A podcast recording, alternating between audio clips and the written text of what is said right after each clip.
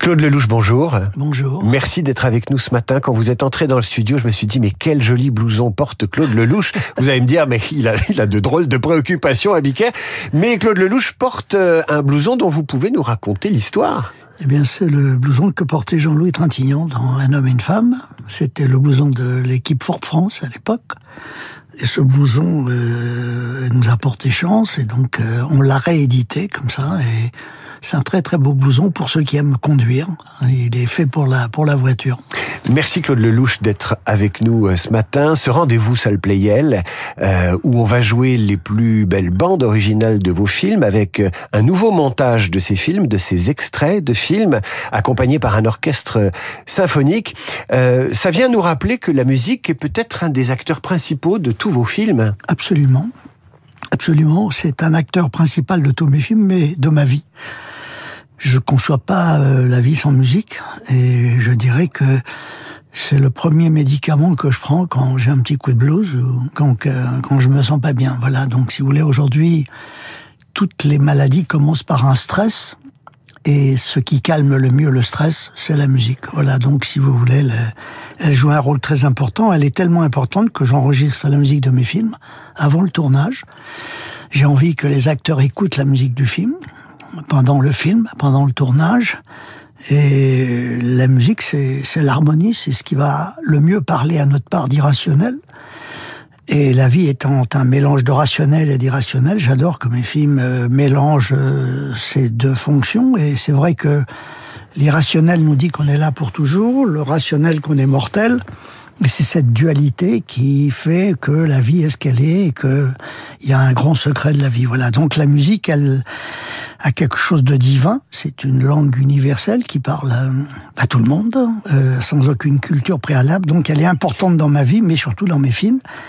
Et c'est vrai que sur les 51 films que j'ai faits, euh, la musique a, été à chaque fois euh, un personnage important. Voilà, donc euh... on va on va Claude Lelouch écouter un, petit medley de ces musiques de films. On va se mettre dans l'ambiance. Je vous conseille de fermer les yeux. Ça va ressusciter pas mal d'images et pas mal d'émotions.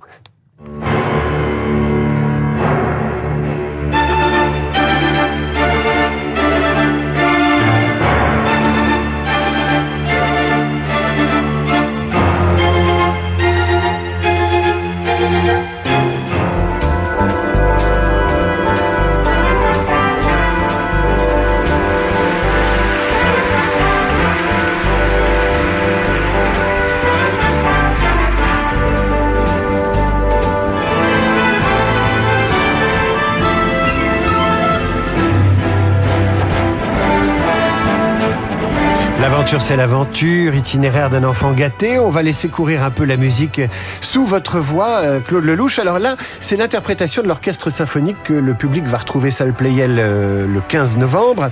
Euh, ça vous a fait quoi d'entendre les musiques Beaucoup sont signées Francis Lay, on va y revenir, mais interprétées par un orchestre symphonique, c'est pas la première fois, mais à chaque fois, ça doit être un choc? Ben, l'orchestre symphonique, c'est un c'est un peu tout le monde.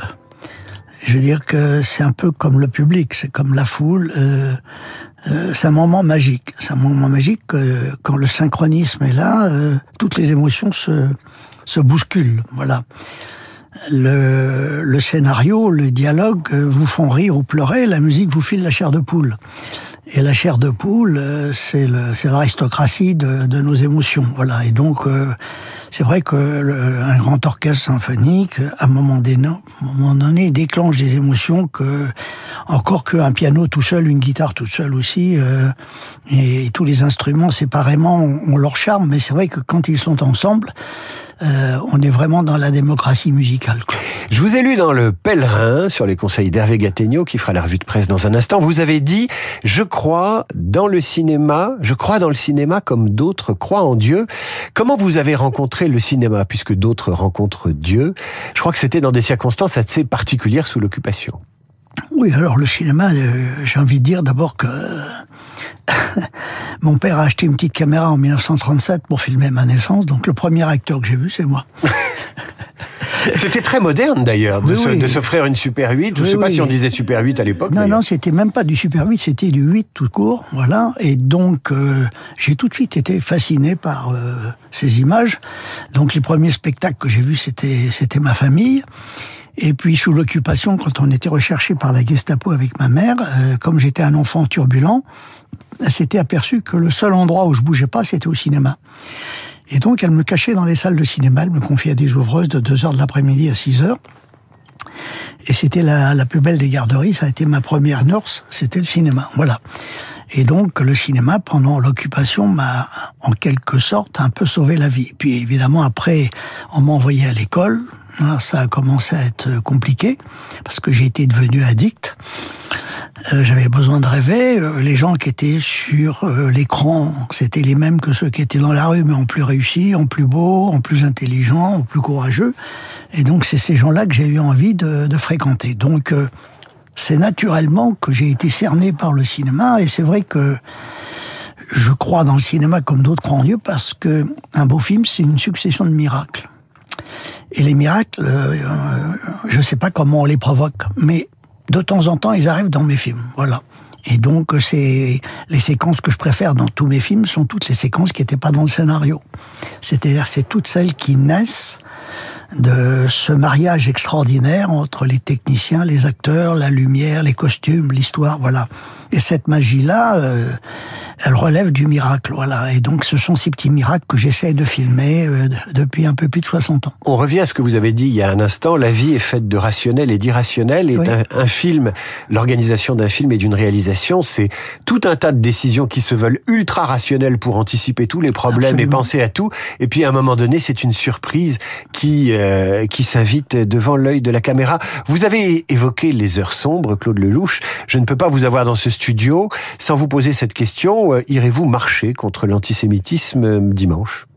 Écoutez, je, ça fait 60 ans que je marche contre l'antisémitisme, donc je vais pas m'arrêter maintenant. Euh, certains ont trouvé le showbiz et le monde du cinéma un peu discret le 7 octobre et les jours qui ont suivi. Comment expliquez-vous cette discrétion dans les manifestations de solidarité vis-à-vis des Français de confession juive de France? C'est très dur en ce moment d'ajouter de, la confusion à la confusion. Les commentaires des commentateurs euh, brouillent les pistes. Je pense qu'on est face à une situation euh, qu'il est difficile d'appréhender euh, avec une certaine logique. Je veux dire qu'en ce moment, on a tous les outils pour faire un monde nouveau ou pour aller à la fin du monde. Donc ça va dépendre des décisions que nous allons prendre. Et encore une fois, je vous dis, euh, je suis très très triste de voir tout ce qui se passe en ce moment, parce que je connais euh, très bien tous ces pays, et ils sont faits pour s'entendre. Ils sont faits pour s'entendre, et euh, pour des raisons, encore une fois, irrationnelles. Alors comme je suis quelqu'un de positif, j'ai envie de croire que tout ça va se terminer relativement bien, si on fait preuve de tolérance de tolérance. Aujourd'hui, ce qui manque, c'est la tolérance. L'ego des uns et des autres va au-delà de ce que les gens pensent vraiment. Voilà. Claude Lelouch, je voudrais qu'on revienne au cinéma et à, et à la musique. Euh, il y a quelque chose dans, dans votre cinéma euh, qui est unique. C'est la façon dont vous filmez les acteurs et le regard que vous portez sur eux, qui est un regard quasi amoureux. Et vous êtes un grand amoureux, euh, Claude Lelouch. Ce regard vient d'où? Comment vous le connectez à votre âme? Qu'est-ce qui se passe derrière la caméra quand vous tombez amoureux d'une Anouk Ou d'un Jean-Louis Trintignant Moi, j'adore, euh, j'adore qu'on me raconte des histoires. Et tout le monde adore ça. Mais ce que j'adore, c'est de croire aux histoires qu'on me raconte.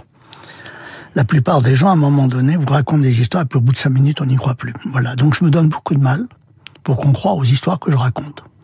J'adore même les histoires impossibles qui deviennent possibles. Voilà.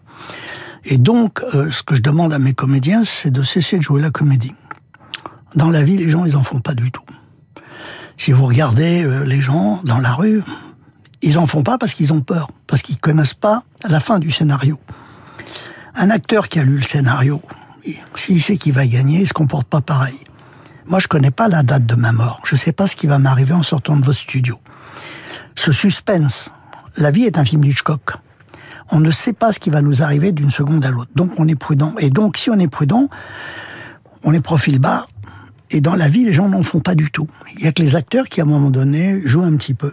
Voilà. Donc, je me donne beaucoup de mal pour que mes acteurs ne jouent pas. Ça paraît un paradoxe. Et c'est parce qu'ils ne jouent pas. Quand j'ai engagé euh, Jean-Louis Trintignant et Anouk Aimé, je leur ai dit, j'engage pas un acteur et une actrice, j'engage un homme et une femme. Et c'est pas du tout la même chose. Voilà. Donc, si vous voulez, je, quand je travaille avec mes comédiens, j'ai besoin d'amour. J'ai besoin de bien les connaître. Ce sont des amis ou ce sont des gens que j'ai envie de prendre dans mes bras. La caméra est un microscope et ce microscope me permet de voir l'invisible. Et c'est cet invisible que j'essaie de filmer. Claude Lelouch, euh, vous avez dit avec Francis Lay, qui a signé la, la, musique de plus de la moitié de vos films, ça a été une histoire d'amour. Euh, comment, euh, comment vous faites sans lui? Écoutez, je fais sans lui euh, parce que d'abord, il y a énormément de compositeurs qui ont du talent, énormément. Euh, j'ai été fidèle à Francis Lay, mais de temps en temps, on s'est fait cocu tous les deux. Il a tourné avec les Américains, euh, moi j'ai tourné avec Michel Legrand, Claude Bolling. Mais à chaque fois, on était content de se retrouver. Voilà, donc si vous voulez, mon histoire avec Francis Lay, d'abord, on a fait un homme et une femme. On a fait 35 films ensemble. Et c'est drôle parce qu'aujourd'hui, je travaille avec Ibrahim Malouf, avec Calogero, avec Didier Barbelivien, Laurent Couson. Et c'était des compositeurs que Francis adorait. Et souvent, il me disait, euh, après moi, avec qui tu vas travailler Et je me rappelle un jour, il m'a dit, je te conseille violemment Ibrahim Malouf, avec qui je viens de faire mon dernier film. Voilà. On va le recevoir, Ibrahim Malouf. Dans cette émission à 8h15, dans quelques jours. Claude Lelouch, merci à vous. Je vous propose qu'on se quitte avec, euh, avec la musique d'un homme et une femme qui est un marqueur. Vous vous en lassez pas, j'imagine On peut pas se lasser de son papa et de sa maman. Comme nos voix badabada, babadabada, chante tout nos cœurs y voient. Claude Lelouch, qui sera en personne salle Playel le 15 novembre avec un orchestre symphonique. Je vous conseille vivement d'y aller. J'en ai vu des extraits. C'est remarquable. Et là, ce sera totalement irrationnel. Le rationnel, on le mettra de côté. Merci Claude Lelouch. Merci.